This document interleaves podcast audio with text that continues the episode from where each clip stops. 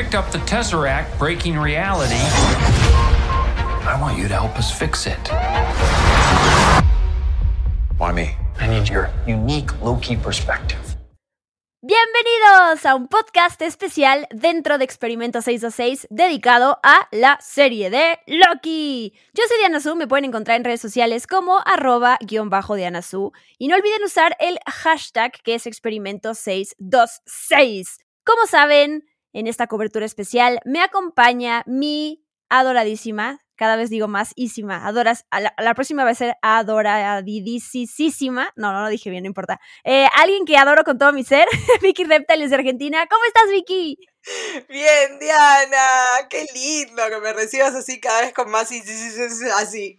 Eso, exactamente eso. Ni siquiera lo dije bien porque dije más des que IS. Dije adora. Perdón. Así, me parece bien, me siento identificada con ese sonido. Muy bien. Tengo dos cosas que decir antes de que empecemos a analizar el quinto episodio de Loki. Una tiene que ver con qué tal las figuras de Funkos de Loki que han salido en estos días. Obviamente, quiero llegar a la de Crocky, que no se llama Crocky, Alligator Loki, aburridamente. Está más padre Crocky, la verdad, le deberían de cambiar el nombre. Hay veces que los fans tienen la razón y son un poco más creativos. Pero qué bonitos, Vicky, necesitamos todos. Necesito todos, todos. Si no me los regalan es porque no me quieren realmente. Voy a sentir que no me quieren si no me mandan un Funko de Loki, sobre todo de Crocky. Creo que me lo merezco, es de mi familia.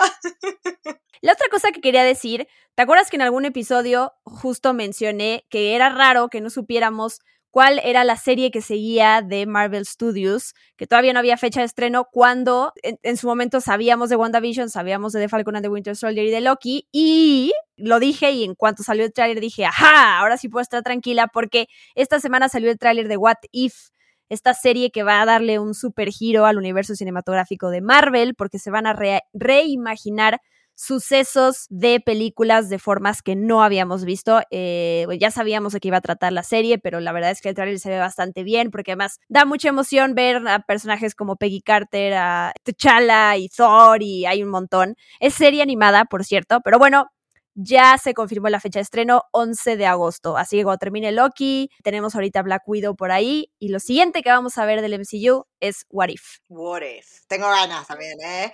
Aparte, me gusta la animación a mí, así que estoy como contenta. Contenta de que venga algo animado. Claro, porque además tiene que ver con todo este tema de la fase 4 del MCU, que es los multiversos, aquí con lo que está pasando con Loki, y al final, tal cual, esta serie va a crear este multiverso de infinitas posibilidades, así que siento que va a ser emocionante y vamos a ver qué historias nos empiezan a contar y a qué, qué protagonismo le dan estos personajes que no han tenido en las películas live action. Pero bueno, eso lo quería decir. Ahora sí, vayamos desglosando el quinto episodio de Loki que se titula Un viaje hacia el misterio en español. Y ya con eso hay un guiño a los cómics. Eh, Journey into Mystery esta serie de cómics de Marvel en donde aparecen por primera vez Thor y Loki. Ese guiño ya de entrada en el, en el título del show. ¿Qué tal? ¿Cómo te quedó el ojo, Vicky? Me gustó, me gustó, me gustó, me gustó mucho ese guiño ahí, ¿eh? Estuvo lindo. Aparte, Journey into Mystery me gusta porque habla, ¿no? Como de esta travesía que van a atravesar justamente los personajes, ¿no? Ese viaje hacia el misterio. Así es. El viaje hacia el misterio. Y bueno, el episodio empieza en la TVA. Rápidamente nos van pasando eh, algunas escenas de lo que vimos en el episodio pasado hasta que llegamos a Loki despertando.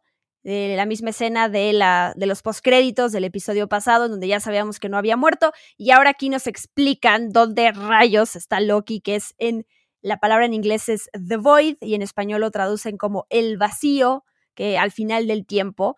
Eh, pero bueno, tuve contando ahí, hay, de, una vez lo decimos y me imagino que lo habrán notado, hay un montón de easter eggs a lo largo de todo el episodio, muy divertidos, muchas cosas históricas, obviamente muchas cosas referencias al MCU, pero empecemos con ese monstruito que aparece, Alayoth.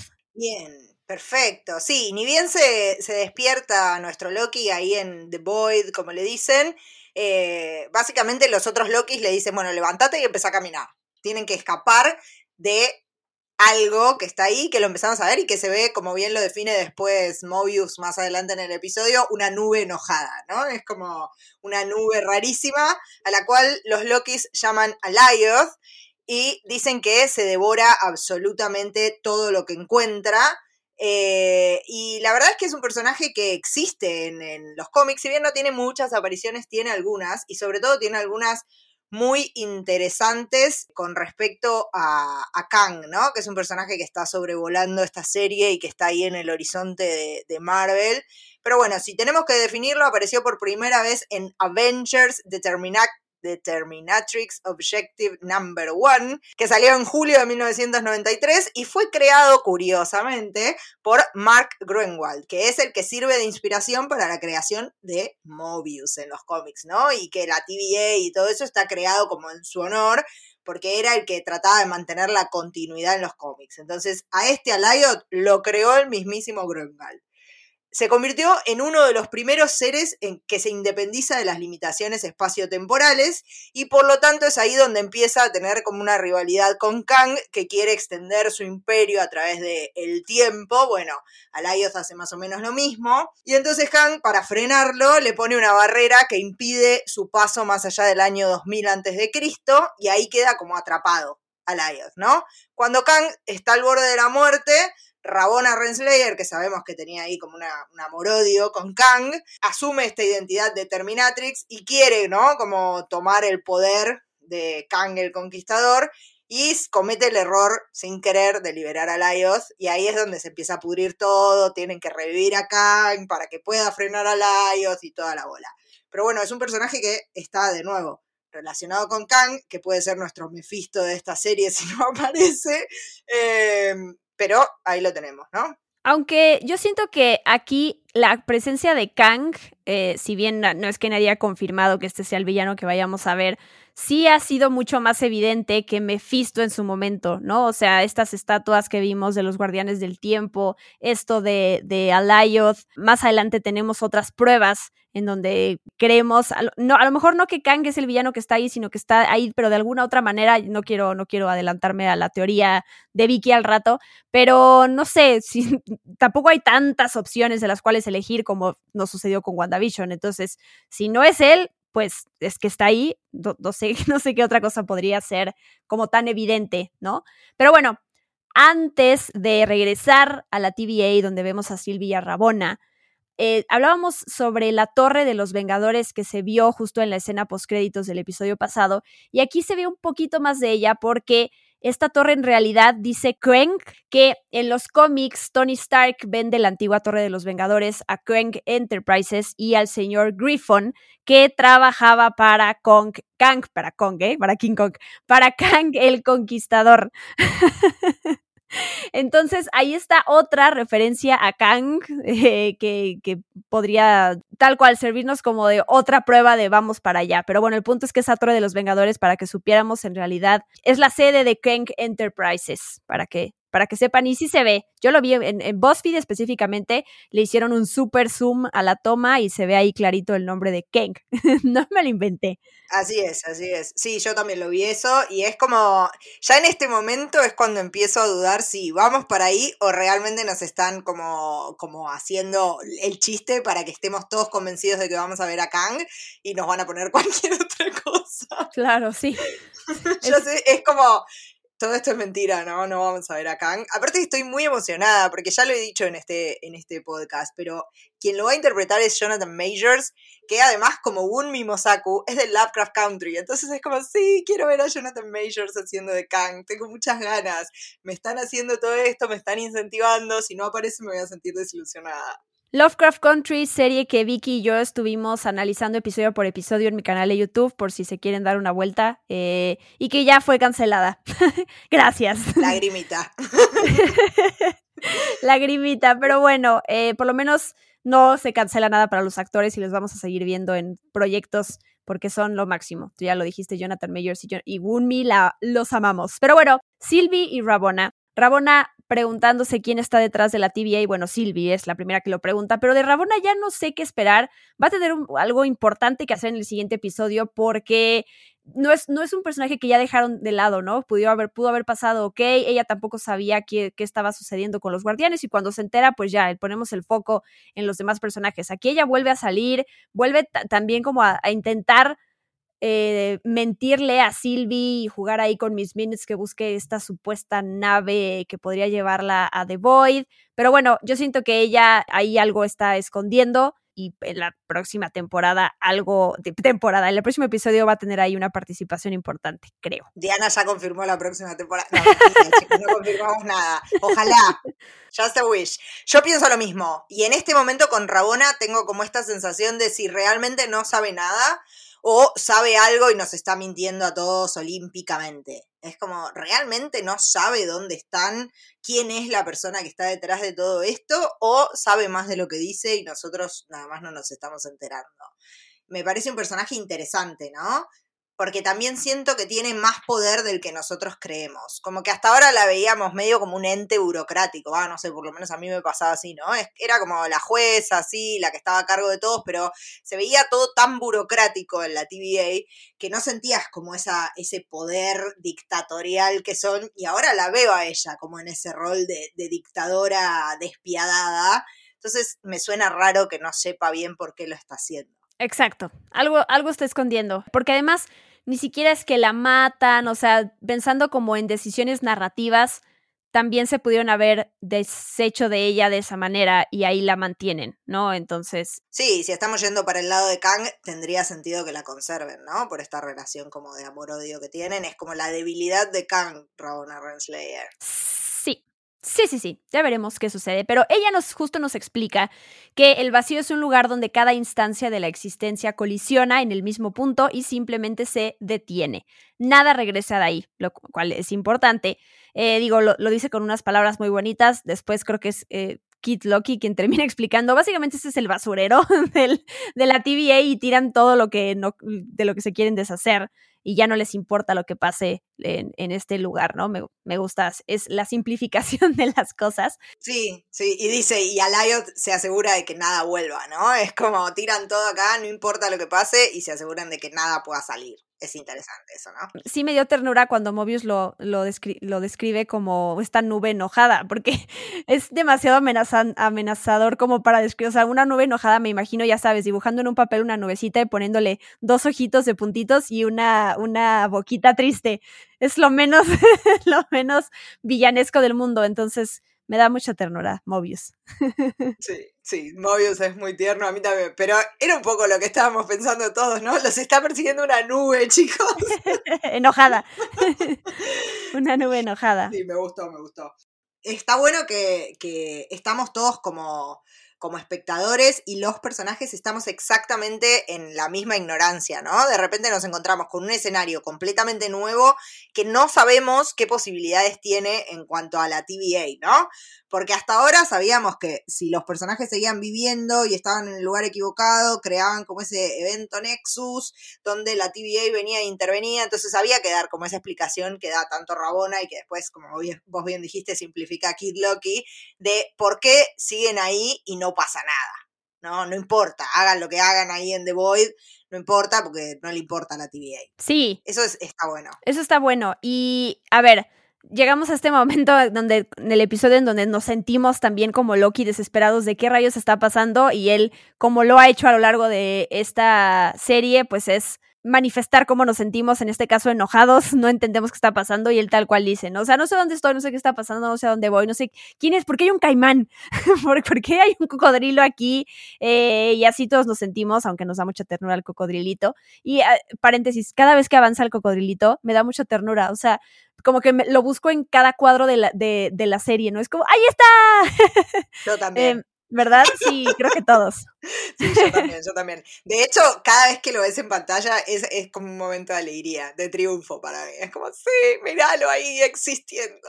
Sí, pero además me impresiona que no es un, como el típico cocodrilo, no sé, de Disney con unos ojotes gigantes que te enamora. Es un cocodrilo que se ve como un cocodrilo amenazante y todos decimos como, ay, qué lindo, tiene cuernitos y está muy lindo y mueve los ojitos. Pero bueno, sí, es nuestro corazón de pollo, es ese. Ya se me había olvidado la otra descripción que le dan a Layoth, que es una tempestad viviente que consume materia y energía. Esa es la descripción de lo que hace este ser extraño que en algún punto me hace pensar también en el dragón de Maléfica, como un poquito, ya sé que no tiene que ver, uno es un dragón, otro es una nube, vapor, eh, humo, lo que sea, pero bueno, como que estos ojos así gigantes, pensé en eso y digo, al final todos son de Disney, ¿no? Entonces... A mí me hizo el tema del, vos dijiste recién humo, y yo cuando lo vi la primera vez dije, es el humo de Lost. Es como, lo vi igual, pensé en el humo de Lost. Después se pone un poco más púrpura cuando lo empezás a ver de cerca y es como, bueno, no se parece tanto, pero la, la primera imagen fue como, ay, es el humo de Lost. Bueno, también, no sé si viste Raya y el último dragón al final o no, pero el villano, los, los villanos que aparecen también es una especie de entidad, un monstruo que es justo como un humo que cuando atraviesa a las personas las, las convierte en piedra. Entonces, también, eh, ese es el diseño de los personajes, bastante etérea la cosa. Ok, ok. Habrá que charlarlo con algún psicólogo, ¿no? ¿Qué está significando que nuestros malos sean humo o nubes enojadas? Vamos con la historia de cada Loki. Sé que las cuentan en diferentes tiempos. Eh, Classic Loki, por ejemplo, se tarda un poquito más en decirnos todo lo que fue para él el, evento Nexus. Pero no importa, vamos describiendo a cada uno. Kid Loki básicamente su evento Nexus fue haber matado a Thor, así de, por eso téngale respeto a este, este muchachito, ¿eh? Sí fue como, wow. Tal cual, los, los dirige a todos y cuando Loki pregunta, bueno, ¿y por qué los dirige él? Porque maté a Thor, fue como, wow, ok. Aparte, lo hablábamos el episodio pasado, ¿no? El Kid Loki que nosotros conocemos, el de los cómics, es como de todos los Lokis que podemos tener el más bueno y que ya se lance con, esa, con, con ese evento Nexus es como, uy, bueno, es un personaje de nuevo, ¿no? Con muchas duplicidades, con muchas ambigüedades, interesante. Ojalá lo volvamos a ver. Realmente yo me quedo pensando también lo que hablábamos en el episodio anterior, de las posibilidades que tenemos ahora de ver a los Young Avengers. Y es como, ojalá que sí, ojalá que pase porque me interesaría saber más de este personaje. Sí, yo quiero pensar que ya lo están desarrollando, ¿no? Los proyectos que nos llegan siempre se empezaron a desarrollar cinco, seis, tres años antes, así que probablemente ya lo están pensando y nosotros no lo sabremos hasta dentro de un rato cuando se anuncie en una Comic Con o en un, ya sabes, D23 Expo, esas cosas. Pero bueno, Alligator Loki, Vicky, su evento Nexus fue comer al gato del vecino equivocado. Ay, sí, pobrecito bebé, tenía hambre seguro. Déjenlo en paz. Pero es una escena atroz, o sea, imagínate que tú tienes un gato y que te enteras que el cocodrilo se lo comió y nosotros nos está dando ternura esto, Vicky. Tenía hambre. Eh, la naturaleza es así, la supervivencia del más fuerte. Mil disculpas. El día que te coma un alligator, digo, un caimán, te voy a decir, pues es, parte de la naturaleza, Vicky. Es parte de la naturaleza, mejor, bueno. Bueno, Classic Loki es el más largo, pero antes Boast, Boastful Loki, que ahí cuenta una historia de, eh, después de vencer a Capitán América y Iron Man, reclamé el premio de las seis gemas del infinito. Ahí, o sea, ¿está tomando el pelo la mitad de su historia o qué, qué onda? Yo creo que sí, ¿no? habíamos hablado un poco de que era el, personaje o la variante que habíamos visto, de la cual no se sabía mucho. Se suponía que tal vez podía ser una mezcla de Sigurd, eh, pero la verdad es que no tenemos como mucha referencia para ver si es real o no lo que plantea. Sí suena a algo como a un Loki mintiendo, ¿no? como suena a una exageración típica de Loki. Y bueno, además después lo sentencia nuestro alligator Loki, que en su idioma, según lo que dice Classic Loki, le está diciendo mentiroso. sí, sí, totalmente. Así que podemos descartar esa historia porque no sabemos si nos está tomando el pelo. Pero sí, Classic Loki, que nos explica algo muy interesante, que nos preguntamos qué hubiera pasado si Loki no hubiera muerto a manos de Thanos. Y en este caso, aquí tenemos el, el ejemplo tal cual de lo que le pasa a Classic Loki, que es su vida transcurrió como tenía que ser. Eh, cuando Thanos atacó su nave, no intentó detenerlo y entonces eso es lo que le hubiera pasado a nuestro Loki si no lo hubieran matado. Hizo una proyección de sí mismo tan real que Thanos cayó, digamos, en la trampa y después de fingir su muerte se fue a la deriva por el espacio lejos de todo. Eh, estaba en un, aterrizó en un planeta remoto, una historia súper triste también, todo lo que tiene que, que, ver con Loki, más allá de la parte de sí, siempre sobrevivimos y que es muy importante, siempre hay estas historias de soledad, la cual siempre me da mucha cosita y ternura y ganas de, pues, de abrazarlos. Dice que extrañaba a su hermano, eh, y justo cuando dio los primeros pasos de dejar el planeta, ¡pum!, que llegó la TVA. Esa es la historia de nuestro Classic Loki, interpretado por Richard E. Grant. Sí, que además se menciona a sí mismo como el dios de los rechazados, ¿no? Y que esta es algo que está sacado directamente de los cómics, porque Classic Loki en los cómics dice, yo soy Loki, soy el dios de los rechazados, ellos se ven en mí y yo me veo en ellos, todos nosotros solos, juntos. Eso es por, eh, por eso es que mis historias siempre terminan con alguien tratando de encerrarme en una caja y por qué empiezan con mi espectacular escape, ¿no? Es el dios de los rechazados. Es tristísimo. Es tristísimo. Y hay algo que menciona mientras está contando su historia, que es cuando menciona a Thanos, lo llama el titán loco, el eh, Mad Titan que, eh, bueno, este es el apodo de Thanos en los cómics y según leí, es la segunda vez que lo llaman así en el universo cinematográfico de Marvel, pero me llamó la atención esto, porque no me había puesto a pensar. Sí, es cierto, no lo habíamos pensado, ¿no? Es que creo que estamos acostumbrados a su nombre, a Thanos, y es como nos olvidamos un poco de que es un titán y de que es el titán loco. Igual hubo como otra referencia en este episodio al Thanos de los cómics, que aparece ahí en el quilombo de Void, que es el, helicóptero amarillo, ¿no? Que es el que suele usar en los cómics, que es bastante ridículo, pero estaba ahí. Tal cual, justo vamos a llegar a esa parte, ¿no? Cuando seguimos a los Lokis que se están dirigiendo a esa guarida especie de boliche que tienen en donde habitan. Y primero vemos eh, eh, el casco de Yellow Jacket de Ant-Man, que la última vez que lo vimos fue cuando se encogió y desapareció Sí, creo que hay como desperdigados en lo que es el vacío un montón de cositas, ¿no? Está, como vos decías, el casco de Yellow Jacket, en el fondo se ve el Helicarrier, que es la nave esa en la que Fury, la nave de Ronan de Guardianes de la Galaxia, tipo, aparecen como un montón de cosas desperdigadas, tiradas por ahí, y que igual digo, a mí también me interesa saber en qué línea temporal había que eliminar el Helicarrier o cómo llegó el casco de Yellow Jacket ahí a, The Void. Eh, pero me parece que es eso, ¿no? Es como pequeños guiños para a ver si estás atento y te das cuenta de lo que es esto, pero no creo que vayan a tener mucho más desarrollo, ¿no? Sí, no, no, ahí, ahí se queda, pero bueno, justo cuando empieza este episodio y pasamos rápido por tal cual esta ciudad devastada, la verdad es que seguramente hay muchas cosas ahí que, tendrías que tener y tendrías que analizar con una buena lupa y con mucha calidad de imagen para poder encontrar ahí cosas, pero bueno, por lo menos las que se logran a ver, así grande y, bien, se disfrutó. Y el otro, eh, creo que ese es a mí el que más me gustó, pues fue esta, el primer vistazo de una variante de Thor, tal cual, que es Throg, este Thor rana lo habías mencionado vos en el episodio pasado, ¿no? Cuando habíamos hablado de, Alligator Loki, vos habías dicho que podía hacer un guiño a esto, ¿no? A esta versión de Thor ranita.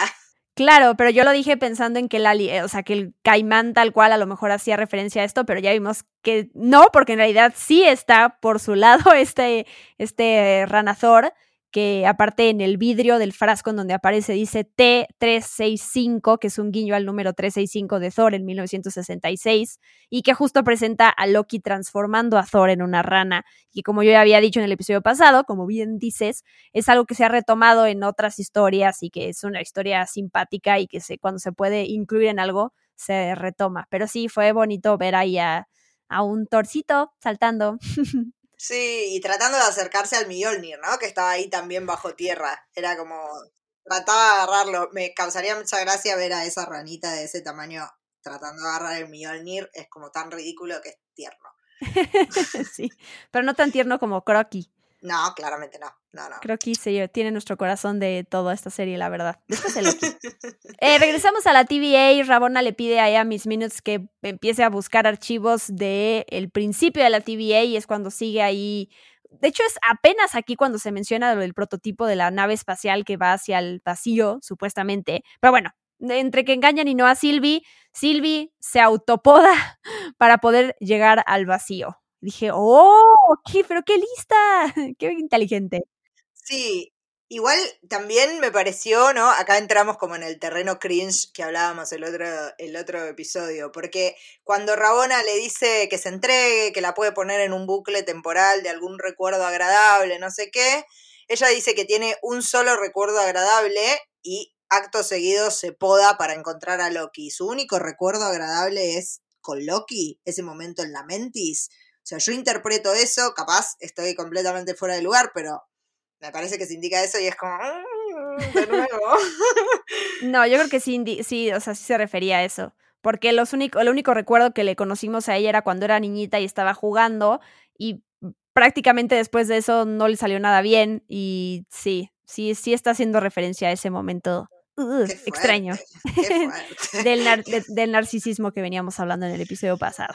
Así es, así es. Bueno, y se poda, como vos decías, yo también pensé igual, qué inteligente, ¿no? Porque en vez de, perder tiempo peleándose con Rabona, fue como, bueno, no me vas a dar la solución, voy a buscarla yo solita.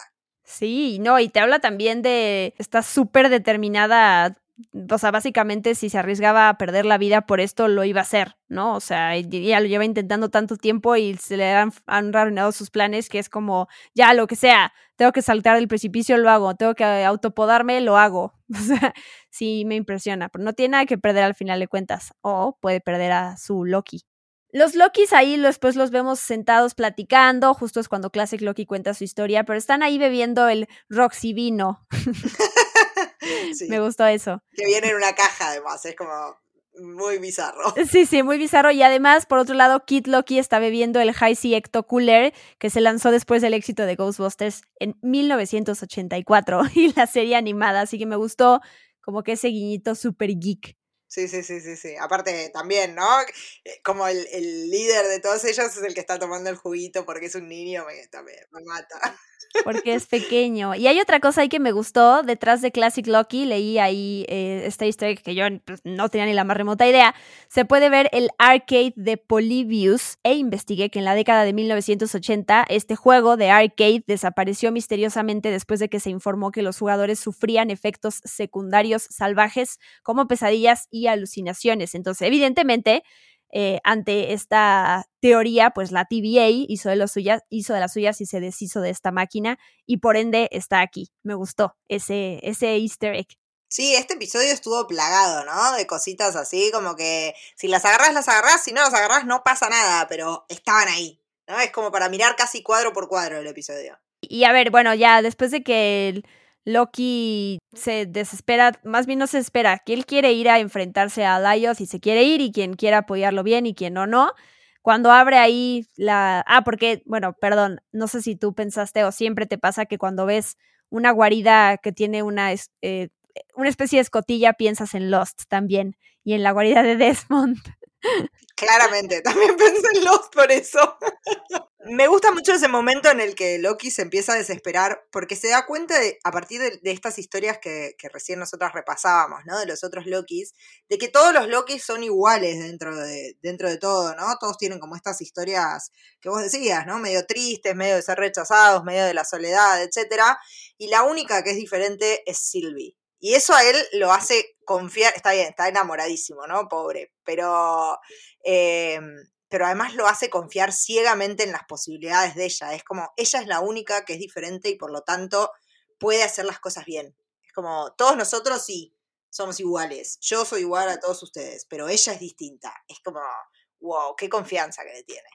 Ya después de que va a salir, de esta guarida se encuentra con este Loki presidente, que tal cual se tomó de los cómics de Boat Loki de 2016.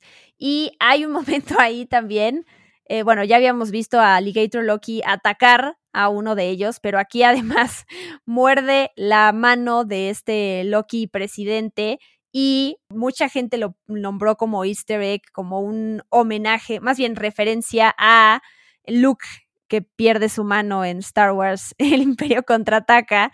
Eh, no, no me acordaba yo que en la fase 2 del universo cinematográfico de Marvel, Loki finge cortar la mano de Thor y bueno, Bucky pierde su mano y su brazo y Groot también pierde su mano. Entonces se ve que es tradición hacerle homenaje a Luke y su mano.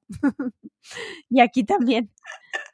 Sí, yo también, yo también leí por lo de Peter Pan, ¿no? Porque es como que le come un cocodrilo la mano, es como... También, y es de Disney, todo, todo, todo se junta, sí, sí, sí. Eh, bueno, eh, interesante lo de Loki presidente, como vos decías, que está sacado de los cómics, pero además porque fue una de las imágenes promocionales más fuertes, ¿no? Como que yo siento que lo vimos hace mil años ya a este Loki presidente, eh, y al final fue como algo súper random, como que no tuvo gran relevancia, más que para mostrar como ese escenario de Loki traicionándose los unos a los otros y generando caos, eh, pero como que no fue un personaje súper relevante y así todo había sido una de las grandes imágenes promocionales de la serie. Totalmente, pero funcionó porque tú lo viste y dijiste, wow, ¿qué está pasando para que Loki se haya convertido en presidente? Pensando que era el nuestro Loki, ¿no? Entonces, tal cual, cuando llegó también dije, esa imagen la, tengo súper grabada en el cerebro, que dije, claro, es porque era una de las imágenes promocionales y ni siquiera era nuestro Loki, pero bueno.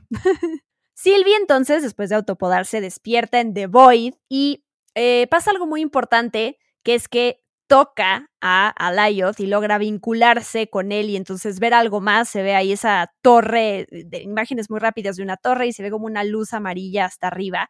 Eh, que bueno, después eh, vamos a entender por qué ella sabe que puede, tiene chance de poder vincularse de nuevo con, pues, con este monstruo y poder evadirlo y ver qué hay más allá, qué hay detrás de él. Pero antes de que eso suceda, afortunadamente aparece otro personaje que temíamos que hubiera muerto y sabíamos, aunque supiéramos que no, pero ya, por fin, ¿no? Vemos allá a Mobius eh, conduciendo este auto de pizzas que, a ver, obvio yo pensé en el camión de Pizza Planeta, o sea, y además siendo de Disney, ¿no? Dije como una, una manera de meter ahí un easter egg de una película de Pixar que no habría manera de hacerlo de otra forma que no fuera en un cochecito de pizza con Mobius ahí adentro. Que además le queda pintado a Mobius. Es como, claramente tenía que aparecer en un auto así, ¿entendés? Es como no podía aparecer en algo normal. Tenía que aparecer en algo así de ridículo.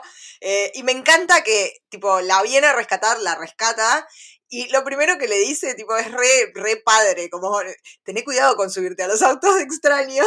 Y me causa una ternura eso. Es como, ay, Mobius, sos adorable. Es que son las puntadas de Mobius. Pero, a ver, hay una cosa que este, este lugar tan amplio de The Void. ¿Era de verdad tan fácil para que Mobius y Sylvie se encontraran de esa manera? ¿O fueron esas cosas que no? No preguntes, tú solo disfruta la serie. Tal cual, sí. Y que después también, ¿no? Va a pasar cuando se encuentran, está bien, estaban yendo todos hacia Lyot y es como, pero estaban a la misma distancia, como que llegaron todos al mismo tiempo. Loki con los otros Lokis y Sylvie con Mobius, es como, bueno, la magia del cine, chicos. sí, sí, sí. No prego, no se desgasten. No, no, no, Así tenía que ser. Oye, pero hay, hay algo muy importante en ese cochecito de pizza, además de, de, Mobius, que es, hay una chica, hay una figurita de una chica que está hawaiana en el tablero justo del coche, que yo sé que tiene que ver con Agents of Shield y no sé por qué no lo has mencionado. porque sí, porque ya me parece que estoy intensa, pero sí, sí, también estaba la, la hawaianita en, eh, creo que era en la combi de Sky. Sky es Daisy Johnson, al principio se llamaba Sky, la tenía en una combi donde ella vivía y después se la llevó con ella. Eh, pero bueno, tenemos ahí de nuevo basta hacerme guiños a Agents of Shield porque ya dijeron que no era canon. O sea que es como me están discriminando. Bueno, y en WandaVision también, en la camioneta donde luego van Darcy y Vision, cuando se roban ahí este camión del circo, también hay una, una bailarinita. Sí, es algo como medio debe estar de moda, supongo tenerlo, debe ser común tenerlo, pero sí aparecía en Agents of Shield. Lo intenté, quise darte el pie para que hablaras de Agents of Shield, pero. Sí, pero. Pero ya se te acabó la oportunidad. Estoy desmotivada porque dijeron que no, que no era canon, así que es como. Pero eso ya se sabía, ¿no? O dijeron algo recientemente y te volvieron a echar sal en la herida. No, no, hace, poco como que terminaron de confirmarlo, que tal vez estábamos todos en negación, pero hace poco como que ya dijeron que no. Oh, lo siento, rip. Sí, doloroso, doloroso. Ay, lo siento, Vicky. Bueno, siempre en este podcast vas a poder hablar de Agents of Shield, ¿ok? Es tu espacio, seguro. Gracias, Diana. Gracias por este espacio. Gracias por este espacio seguro para que yo pueda hablar de Agents of Shield. Siempre puedo volver a verla, digo, ¿no? Y disfrutarla. Yo me miento a mí misma y digo, esto es canon, esto es canon, esto es canon. Todavía vemos un par de escenas más de esta pelea súper caótica e inútil entre los Lokis. Y además me gusta mucho porque cuando ves a nuestro Loki, a Tom Hiddleston, bueno, todos son Tom Hiddleston, pero a nuestro Loki tratando de huir, eh, ya sabes, como que los movimientos que hace y, y los gestos, la verdad es que es lo máximo. Es encantador al final escapa, ¿no? Este, escapa nuestro Loki con Classic Loki, con Kid Loki, con Alligator Loki y se reencuentran con los demás, bueno, con, con Mobius y con eh, Sylvie después. Pero hay otra vez Classic Loki hace referencia a, otra parte de la personalidad de los Lokis que les dice, todas nuestras versiones están quebrantadas, están rotas, ¿no? Y más adelante se une también con esto que dicen de que siempre, siempre sobreviven los Lokis, ¿no? Como parte de su característica de seguir complementando lo que significa ser un Loki Aquí están todos estos. Al final, al, de, cuando salga el sexto episodio, haremos un recuento tal cual de todo lo que se mencionó, de qué define a un Loki, porque se me hace interesante. Son la mayoría cosas tristes y negativas, pero bueno. Sí, sí, ¿no? Esto de los escapes, esto de sobrevivir. Y esto también, a mí también me gustó mucho como ese momento, porque además se nota en, en, los tres, vamos a decir los tres porque no sabemos lo que estaba pensando nuestro querido Alligator Loki, eh, pero en los tres como este hartazgo, ¿no? Como si fuera una sentencia ser un Loki. Ser un Loki es ser un, fracasado, un loser, ¿no? Es como siempre hacemos las cosas mal, siempre hacemos las cosas mal. Y creo que por eso cobran tanto peso las palabras de Mobius, las que le dijo a Loki en el episodio anterior, ¿no? Puedes ser lo que quieras, solo por si alguien no te lo había dicho todavía. Y que ahora se las va a repetir un poco a Classic Loki, a Kid Loki, ¿no? Les va a decir, siempre hay tiempo para cambiar. Y eso me parece que es lo que como si realmente los Loki necesitaran a alguien que les dijera, che, pero si querés, podés hacer las cosas bien. O sea, no es una no está sentenciado a, a perder siempre, a engañar, a mentir, a traicionar a todo el mundo. Si querés podés ser otra cosa, es como si necesitaras habilitación y Mobius se las va dando a cada uno, es como que les pasa el, ok. Hay esperanza, y si hay esperanza para Loki, hay esperanza para todos nosotros y para toda la humanidad, ¿no? Eh, siempre hay que recordarlo. Después de que justo Classic Loki y Alligator Loki y Kid Loki deciden ayudar a Loki, o más bien acercarlo lo más que puedan a Lyoth, cae ahí un barco eh, que además es la manera en que ellos entienden que la estrategia que tienen para poder eh, tratar de, de, hacer algo contra Laios, pues es que esté distraído haciendo otra cosa mientras ellos hacen de las suyas. Pero bueno, este barco. Este barco. Este barco parece ser una, un guiño a algo de la vida real, ¿no? Un barco que se llamaba el USS Eldridge de la década de los 40, que formaba parte de algo que se llamaba el experimento Filadelfia, donde dicen que el barco se volvió invisible gracias a la tecnología del camuflaje. La verdad es que en nuestra realidad se comprobó que era todo un engaño, pero bueno, eh, me parece que, que, así como hicieron ese guiño con D.B. Cooper unos cuantos episodios anteriores, acá de nuevo nos dicen, ah, mira, esto de la realidad que está ahí como medio dudoso, que nunca sabemos bien la respuesta, lo vamos a poner acá como parte de estas líneas temporales extrañas que estamos manejando. Claro, y a lo mejor podría explicar dentro de la ficción, es claro, desapareció este barco porque en realidad la TVA se lo, se lo, lo mandó a The Void, tal cual. Se lo llevó. Me gusta, ya todo va a tener significado en nuestras vidas cuando se te pierda algo, así no encuentras tus lentes, es así, híjole, los, la TVA ya los envió a The Void. Maldita TVA. Tal cual. Va a ser nuestra manera floja de darle un significado a las cosas y por qué pasan.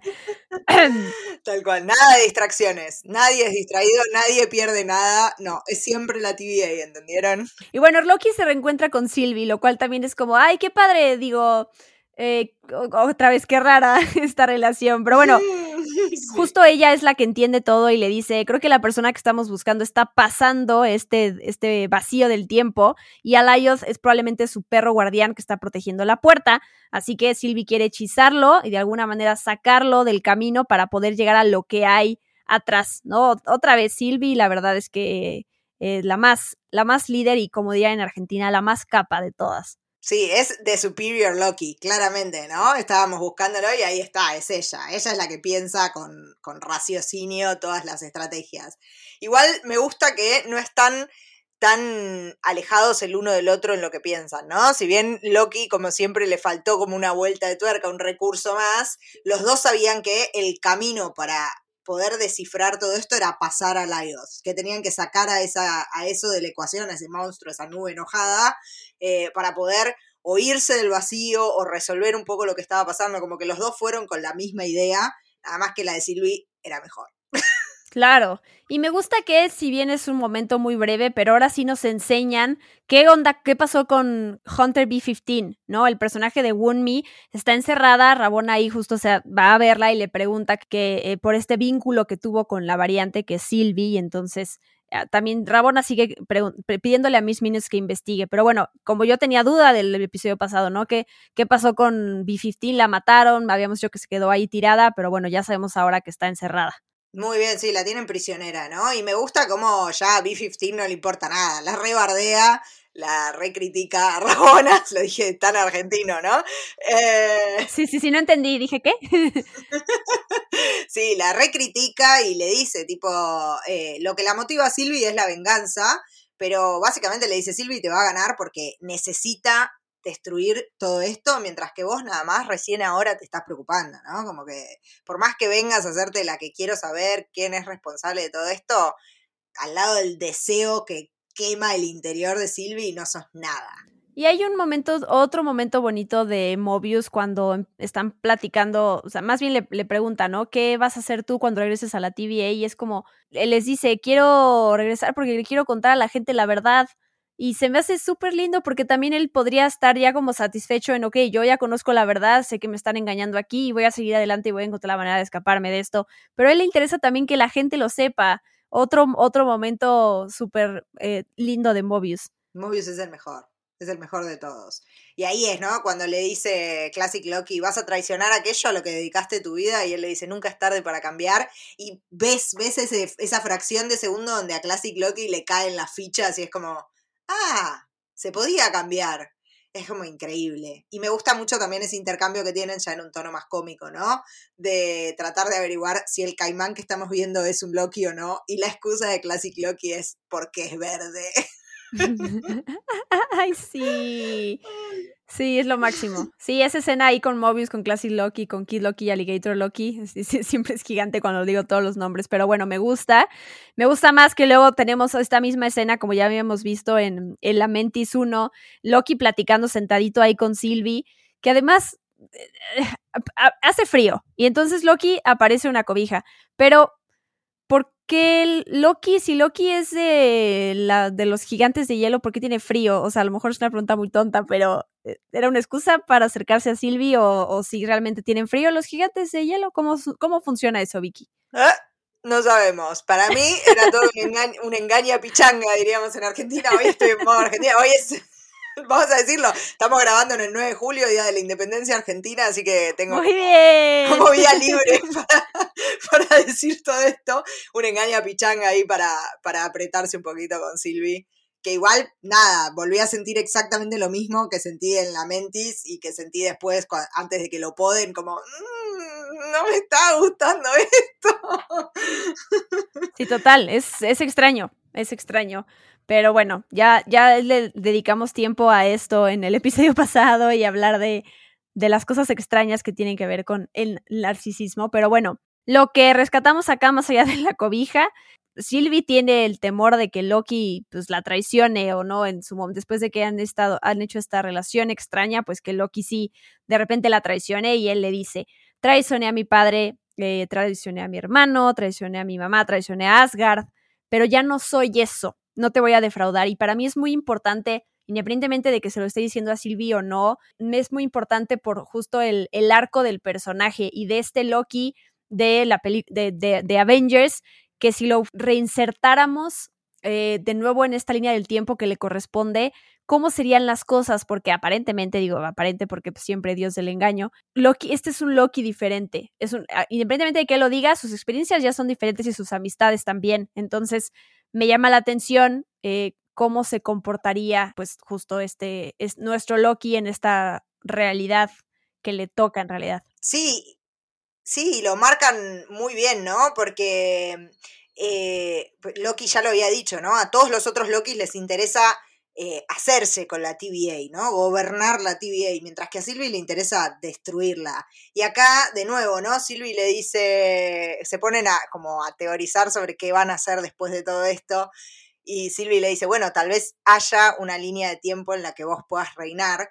Y él ya sarcástico, ¿no? Le dice, ay, entonces sería feliz. Ya no le importa, ya no le interesa reinar en ningún lado. Quiere otra cosa, tiene otros deseos, ha crecido, es un personaje que ha crecido.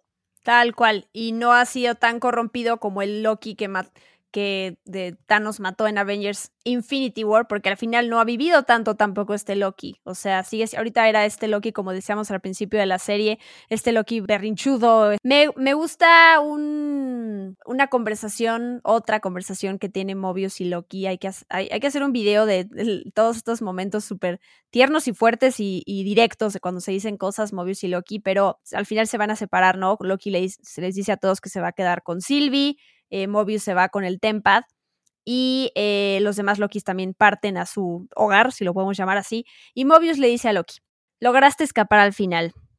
Y Loki le responde, siempre lo hago. ¿Qué harás en la TVA? Y Mobius le dice, quemarla.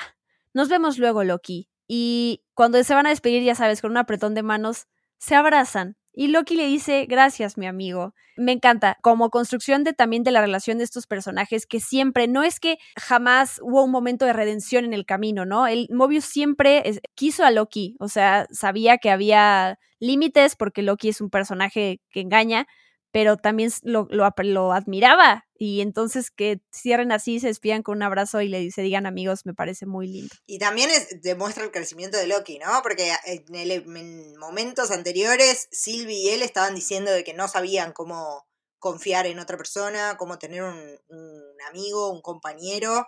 Y acá lo tenemos a Loki ya avanzando, ¿no? Abrazando a Mobius y reconociéndolo su amigo. Y me gusta también que Mobius le agradece a Loki por la chispa, ¿no? Ese, ese deseo que le prendió de, de saber la verdad.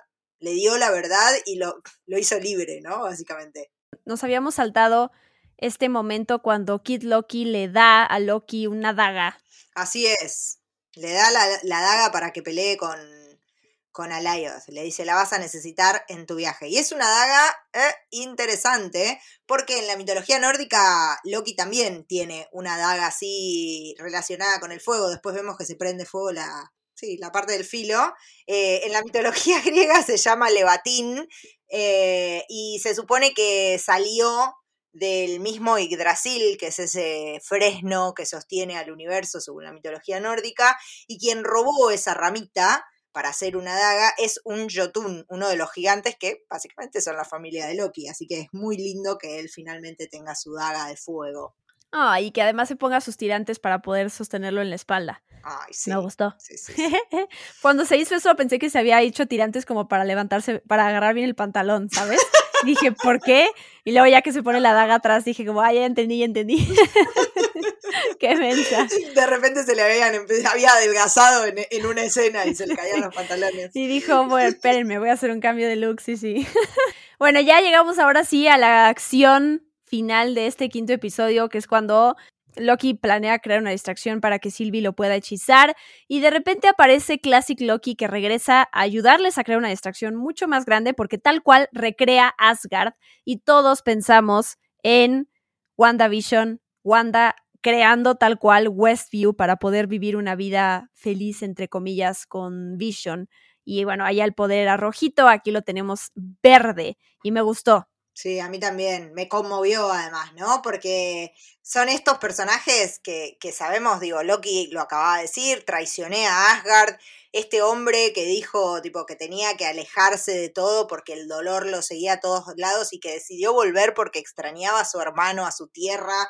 Ahí lo tenés recreando Asgard, se la acordaba milimétricamente para poder recrearla. Es increíble la escena, es tristísima también, pero además es como la salvación, ¿no? Ese, ese grito final de Classic Loki del propósito glorioso es como sí, se puede cambiar y se pueden hacer las cosas bien y se puede tener un propósito de gloria ahí más grande. Vi ahí a, partir de un post que subió la directora de Loki en Twitter que alguien aprovechó para decirle otra cosa que no tenía nada que ver, pero bueno, este usuario o usuaria, no sé, le reclamaba, ¿cómo es posible que estés haciendo quedar tan mal a nuestro Loki, no? Todos los Lokis pueden sacar su poder y pueden demostrar lo increíbles que son, y nuestro Loki que está quedando como un inútil. Y ahí Vicky Reptal entró a la conversación y se empezó a pelear con el usuario, yo lo leí. no, no es cierto. No estaba peleando, no estaba peleando, estaba explicando lo que es el recorrido del arco argumental. No, ya sé que no, ya sé. Me, sentí muy orgullosa porque también mucha gente, otra gente le contestó a esa persona, pero justo vi el comentario de Vicky explicando, oye, a ver, el chiste justo de la serie se está tratando de que Loki, su parte tan insegura, se reencuentre consigo mismo y conozca sus posibilidades y todo lo que sabe hacer o sea, no importa, nadie se está quedando, lo está haciendo quedar como algo malo, al contrario, está lidiando con esta parte suya vulnerable, se está enfrentando consigo mismo y cuando te ves en el espejo y ves todo lo que no te gusta de ti, te tienes que enfocar en lo que sí te gusta. Entonces, eso se está desarrollando, amigos. Cálmense. Sí, Sí, y está, o sea, es un personaje que además yo creo que un poco esa confusión se genera porque pensamos en el personaje que vimos durante una década. Pero recordemos que es el Loki del 2012, es un Loki recontra joven, recontra inexperto, que recién se acaba de enterar de que no es hijo de Odín. O sea, está ahí descubriendo toda su identidad. Entonces necesitaba este recorrido para descubrir sus poderes. Y yo creo que además ya lo vimos usar magia que en esta década del MCU no la habíamos visto, ¿no? En el episodio de la Mentis frena un edificio de que se les caiga encima. O sea, tiene poderes. Y él mismo lo dice en este episodio, somos más poderosos de lo que creemos, le dice a Sylvie. Es como, está realmente descubriendo su magia, su poder, todo. Tengan paciencia, tengan paciencia, porque si no, no tiene sentido. Si desde el primer momento Loki fuera el más poderoso de todos, y bueno, no lo agarra la TVA, le hubiera ganado a los Avengers, o sea, la historia sería completamente otra.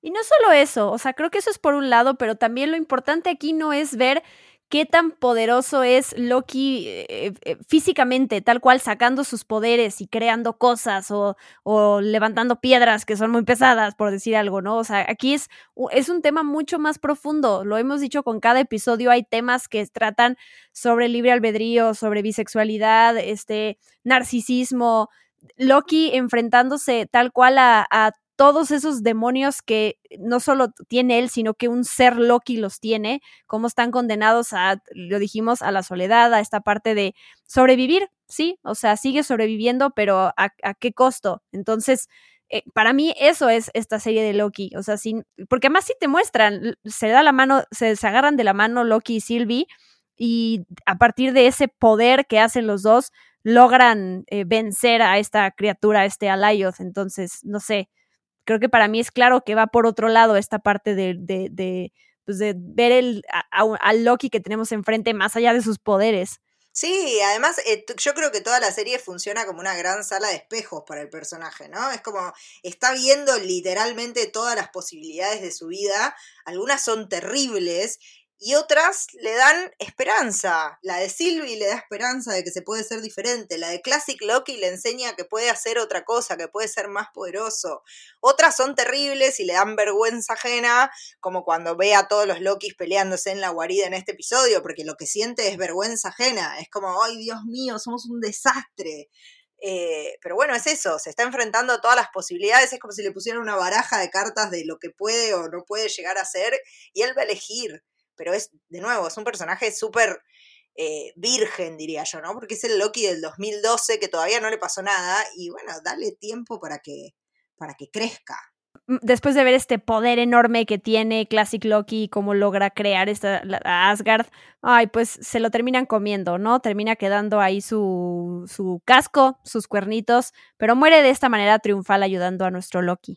así es. Sí, vi también algunos comentarios en Twitter y en otros lados de si realmente está muerto o está haciendo de nuevo la misma técnica que usó con, con Thanos, ¿no? Si se está haciendo pasar por otra cosa podría ser, digo, no me enojaría volver a ver al Classic Loki de Richard E. Grant, como vos dijiste, así que podemos cruzar los dedos para eso. Sí, y además recomiendo que busquen su cuenta de Twitter, ahí subió una foto donde él se está poniendo el, traje para interpretar a este personaje y está padre también ver el detrás de cámaras. La propia Kate Herron que compartió ahí, no lo hemos dicho Vicky, el detrás de cámaras del el verdadero alligator eh, que tenían en el set, que en realidad era una especie de peluche azul que usaban para, pues, para que los actores pudieran interactuar con algo que iba a estar ahí. Está súper tierno y es, a mí me gusta mucho conocer el detrás de cámaras de estas cosas, así que síganlos. Sí, sí, tal cual, tal cual. Búsquenlos porque esa imagen es increíble. Sí, sí. Se ve tan lindo el alligator en, en, el episodio, pero después cuando ves el detrás de escena decís, oh, quiero uno así para mí.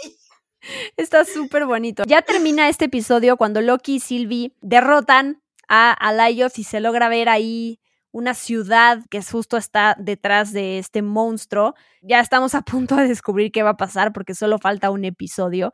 Pero empecemos mencionando esto que tú decías, Vicky, que sí me fijé cuando vi el, el episodio por segunda vez, que se ve algo volando del lado derecho.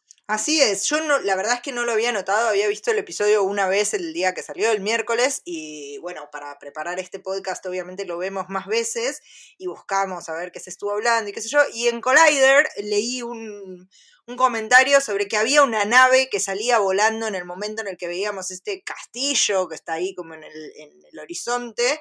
Yo dije, ¿dónde una nave? Yo no vi nada. Creo que vi los tres minutos finales alrededor de 25 veces. Eh, así que les cuento que sí, que hay algo que sale volando. No se llega a ver, está muy lejos, es muy pequeñito. Eh, pero sí se mueve. Yo primero pensé que tal vez era como un resto del humo de Alayos o como un escombro o algo, pero se lo ve como moverse con, como con decisión, ¿no? Como si estuviera yendo hacia algún lado, así que pareciera como que hay una nave que salió volando de ahí, eh, lo cual no, no, sé qué significa, pero bueno, prestenle atención ahí, está del lado derecho de la pantalla para que no pasen la escena 25 veces como yo. Si quieren, igual después les puedo poner la foto en Twitter. Sí, yo me tardé, yo no tuve que verlo 20 veces, lo vi una vez más y luego, luego lo capté. No sé cuál sea la importancia, la verdad, pero bueno, creo que lo que sí nos importa saber es quién rayos está dentro de este eh, castillo, que todo apunta a que puede ser Kang el Conquistador. Ya después de tanto hablar de él, pero hay una teoría en donde explican, y esta la leímos de IGN, del sitio de IGN, que es que... Yo creo que, que, corre un poco para todos los personajes que creemos que podrían estar ahí adentro, ¿no? Si están ahí porque son los que gobiernan la, esta TVA, o están ahí porque esa es una prisión donde los pusieron, ¿no? Y en realidad Alayot no es que estaba prohibiendo que salgan del vacío las personas, sino que estaba prohibiendo que salga de ese castillo quien sea que esté ahí adentro. Sea Kang, que parece la opción más viable, digamos, por todo lo que hemos visto, y tal vez en este encantar a Lyoth y abrir como esa puerta es donde los liberan, ¿no? Sylvie y Loki sin querer lo terminan liberando y eso da como pie a los eventos que vamos a ver en Ant-Man Quantum Mania, eh, pero bueno, si es eso, ¿no? Si está ahí por propia voluntad o es una prisión. Sí, esa es la teoría que a mí más me gusta, porque pensando que, ok, tenemos a este villano ahí, se lo encuentra Loki y Sylvie. ¿Qué va a pasar, como tú decías hace rato, con la conexión de este villano con Ant-Man?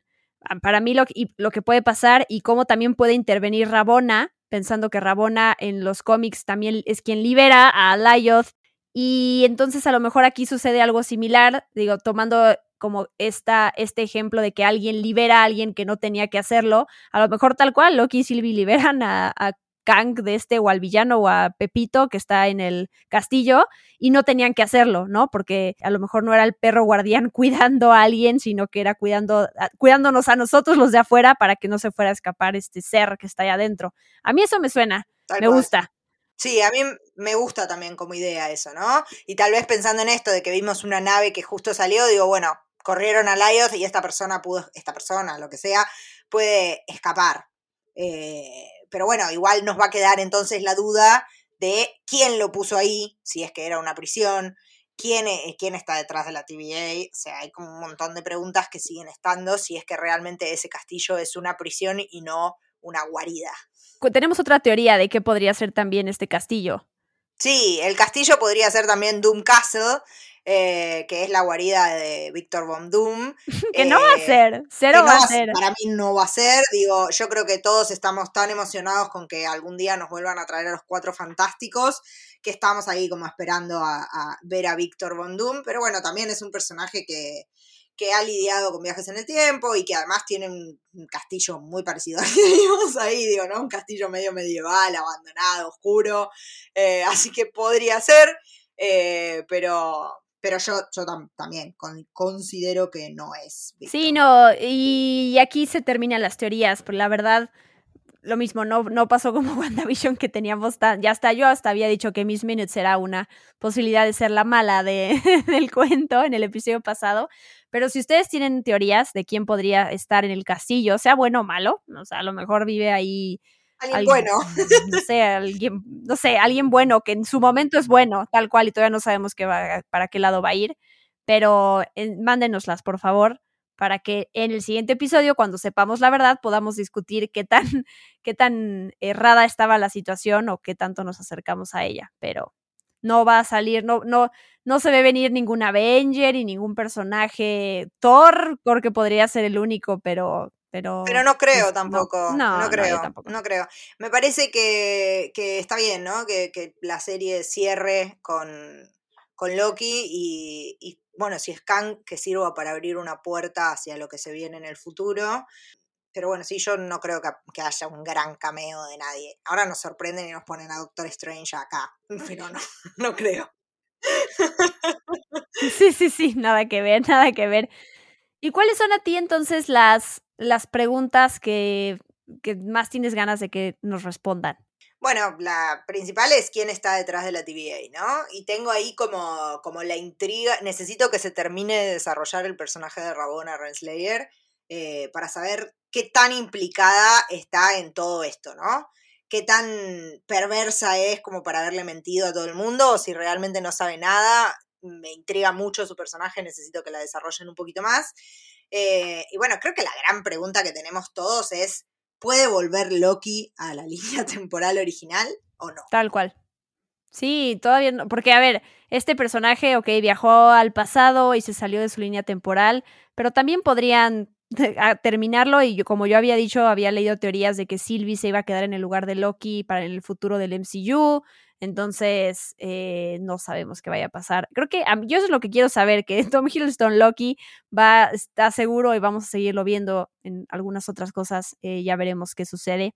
Pero, a ver, creo que algo que todos estamos esperando es que Mobius tiene que salir montado en su, en su motocicleta de... Eso sin dudas. Yo ya dije, esa es la escena post créditos. Necesito la escena post créditos de Mobius en, su jet ski. ski. Sí, sí.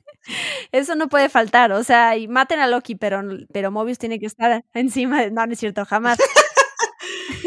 O sea, les perdono que no haya aparecido Doctor Strange en WandaVision, eh, pero pónganme a Mobius en un jet ski. que lo agregaron, ¿no? Eso dicen, ¿no? Es como. mm, No sé, yo la verdad que también la vi varias veces, la escena post créditos. Dicen que hay como una, una sombra que baja por la montaña. Eh, tengo dudas, tengo dudas. El punto es que eh, pues ya no falta nada para poder saber qué va a pasar en el final de Loki, porque pues ya se siente raro saber que hay tantas preguntas al aire y que falta solo un episodio de, creo que va a durar la hora que dura siempre, ¿no? Bueno, menos. Entonces, sí hay muchas cosas por responder, pero porque Mobius también tiene que enfrentarse a la TVA cuando regrese, ¿no? Y ver qué pasa. Entonces, Lo hablábamos antes de empezar el podcast, ¿no? Está todo muy pensado desde hace mucho tiempo, como para que dejen un cabo suelto por lapsus. Sí, tengo, tengo, tengo miedo de que no nos, no nos dé abasto el último episodio para responder todo. Pero tengamos fe, tengamos fe. Sí, a ver qué pasa también con Hunter B-15, o sea, toda esa gente que está allá adentro, también, tampoco es que nos hayamos encariñado y conocido otros personajes, pero ¿qué va a ser cuando, si es que sí regresan a su realidad, al lugar en donde los que olvidaron cuando los resetearon, ¿no? O al final justo todo va, eso va a quedar abierto para resolver si es que hay una segunda temporada, no sé. Lo veremos, pero bueno, sin duda Loki ha sido una gran serie y ya diremos después hasta ahora cuál va siendo nuestra serie favorita del Marvel Studios. ¿Algo nos falta, Vicky? Creo que no, creo que no. Nos falta que llegue el miércoles y volvernos locos. Eso nos falta. Vicky, redes sociales, ya sabes. Bien, perfecto. Me pueden encontrar en Twitter y en Instagram como arroba Vicky Reptile. Me pueden encontrar en Spoiler, escribiendo artículos sobre todo lo que estoy mirando. Me pueden encontrar en el podcast Que Ver haciendo recomendaciones en menos de 10 minutos. Y en Argentina me pueden encontrar en Radio Cooperativa los jueves por la tarde con mi columna de cine y series. ¡Woohoo! Gracias Vicky, gracias a todos y todas los que nos están acompañando en esta cobertura. Eh, nos escuchamos en el próximo episodio especial de Experimento 626 sobre Loki, ya sobre el sexto. Todavía, como ya dije, tenemos días para que se estrene y entonces todavía nos pueden mandar teorías, nos pueden mandar cosas que solo podamos disfrutar en estos días cuando en realidad no sepamos de qué vaya, cómo vaya a acabar, porque si no, pues ya la magia se pierde después. Eh, muchas gracias de nuevo, Vicky. Compartan este podcast para que más gente se sume y para que, pues, entre todos veamos, apostemos. Yo siempre ya confío en las teorías de Vicky porque ella ah, siempre le atina algo, de veras.